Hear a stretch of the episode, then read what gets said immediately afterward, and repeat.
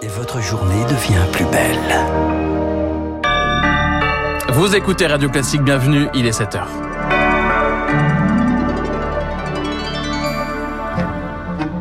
La matinale de Radio Classique avec Baptiste Gabory. Ces grands aplats de noir, jamais monochrome pour autant, étaient célèbres dans le monde entier. Le peintre Pierre Soulages est mort hier, il avait 102 ans. Chômage, retraite, climat social, euh, inflation, Emmanuel Macron était l'invité de France 2 hier, on y revient dans ce journal. Et puis c'est une conséquence du changement climatique qu'on évoque peu, la santé, euh, crise alimentaire, vague de chaleur meurtrière, mais aussi transmission plus rapide des maladies. Radio Classique. Le journal de 7 heures avec Léa Boutin-Rivière, le père de l'outre noir, s'est éteint hier. Pierre Soulage, ses grands coups de pinceau au noir, mat, brillant ou satiné, mais jamais identique. Pierre Soulage, donc, est mort dans la nuit d'avant-hier, hier âgé de 102 ans. Et le peintre était le maître du noir qu'il modelait à coups d'aplat de peinture, raclé, assuré, sculpté même pour faire jouer la lumière sur la couleur. Mais que voulait dire la peinture pour cet artiste probablement le plus célèbre de France de son vivant? Et Guillaume Durand lui avait posé la question au cours d'un entretien. Et la dernière question, c'est est-ce que vous avez l'impression, Pierre, que la peinture est un gage d'éternité? Oh, ça, l'éternité. Vous savez ce que c'est? Je ne sais pas. Non. L'éternité, c'est une chose relativement courte. Je ne sais pas. Que ça puisse intéresser les hommes pendant longtemps, que ça puisse apporter aux gens qui regardent quelque chose, que ça les oblige à se trouver seuls en face d'eux-mêmes, c'est ce que je souhaite. Mais c'est tout ce que je peux dire. Merci Pierre Soulage. Nous retrouverons Guillaume Durand à 8h05 pour parler avec lui de l'œuvre de Pierre Soulages. En attendant, les réactions se sont multipliées en France. La ministre de la Culture, Rima Abdul-Malak, a regretté une grande perte pour le monde de l'art et pour le pays. Il faisait jaillir la lumière du noir, selon le président Emmanuel Macron. Et la toute première fois que Soulages a exposé ses célèbres outre noirs, c'était au centre Pompidou en 1979.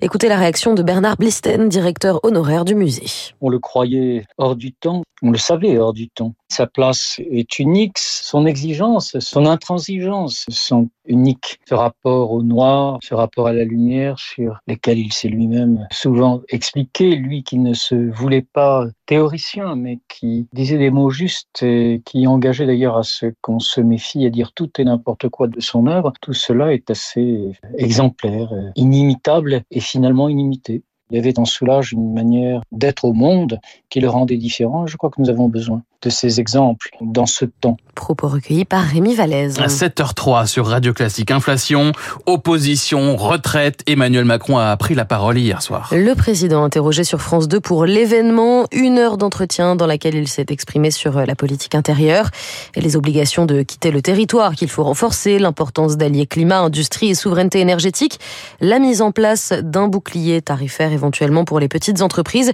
Le chef d'État a aussi pris la parole sur les oppositions alors que mardi, le RN a voté une motion de censure déposée par la NUP, une majorité alternative rejetée par le président. Vous pensez que nos compatriotes qui ont voté pour un député socialiste ou écologiste, ils lui ont demandé de porter une majorité des députés du Rassemblement national, ils lui ont demandé de déposer une motion de censure qui, à dessein, a été changée par cette coalition baroque de la NUPS. Ce qui me met en colère, c'est le cynisme et c'est le désordre. Ils ont montré une chose, ils ne sont pas du côté du mérite, de l'ordre, du travail, de la solution, de l'avancée. Et je vous le dis, ça ne mènera à rien. Évidemment, du côté de la NUP, ces propos n'ont pas vraiment plu. Le député socialiste Arthur Delaporte dénonce ainsi de fausses accusations. Moi, je suis stupéfait par euh, le degré de cynisme justement du président de la République. Parce que instrumentaliser comme il le fait, une motion de censure qui a été déposée pour exprimer le refus de la méthode employée par le gouvernement, une brutalisation du Parlement. Nous avons déposé un texte que le Rassemblement national a ensuite choisi de voter. Il n'y a jamais eu aucune modification dans quelque sens que ce soit. Le président de la République assume de colporter ou de véhiculer des fausses informations. C'est proprement sidérant. Moi, je suis atterré par ce type de propos. Arthur Delaporte répondait à Lauriane tout le monde. Le climat entre opposition et majorité ne devrait pas se détendre avec ce nouveau 49.3. Elisabeth Borne a une nouvelle fois déclenché cet article controversé en fin de soirée pour engager la responsabilité de son gouvernement sur l'ensemble du projet de budget de la Sécu. Et la première ministre a notamment évoqué les plus de 1000 amendements qui restaient à examiner. Et puis ce devrait être une journée en demi-teinte. La CGT organise aujourd'hui une mobilisation pour la hausse des salaires. En l'absence de participation des autres syndicats et en pleine vacances scolaires, les rassemblements rassemblement risque d'être décevant pour la centrale. Doctolib fait du tri sur sa plateforme. Le site de rendez-vous médicaux compte exclure d'ici six mois 5700 praticiens dits du bien-être, des sophrologues, des naturopathes dont le contrat sera résilié.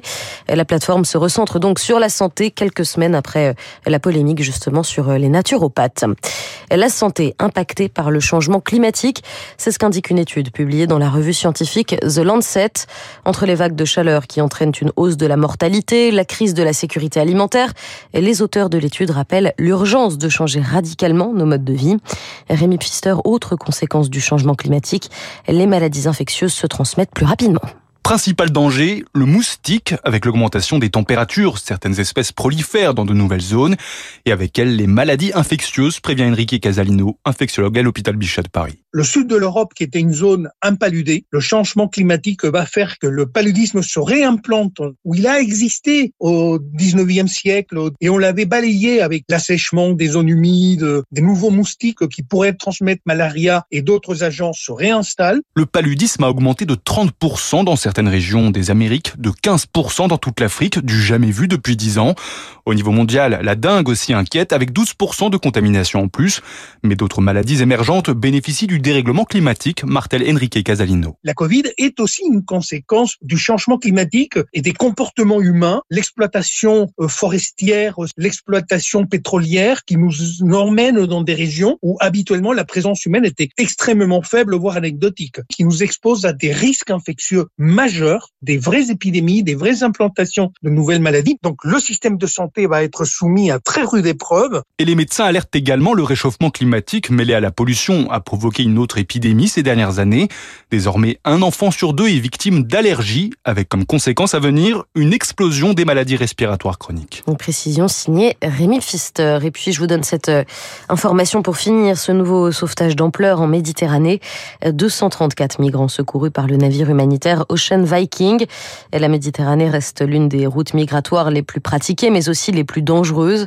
Plus de 1760 migrants ont disparu sur ce trajet depuis le début de l'année. C'était le journal de 7 heures présenté par Léa Boutin-Rivière. Léa, on vous retrouve euh, à 8 heures. Il est 7h08 sur Radio Classique. Dans un instant, l'essentiel de l'écho. Et puis juste après, François Vidal et David Doucan, les deux en direct. On va revenir ensemble sur euh, l'interview hier soir d'Emmanuel Macron. Qu'en ont-ils pensé? Les retraites, le pouvoir d'achat, l'énergie? Vidal, Doucan dans un instant.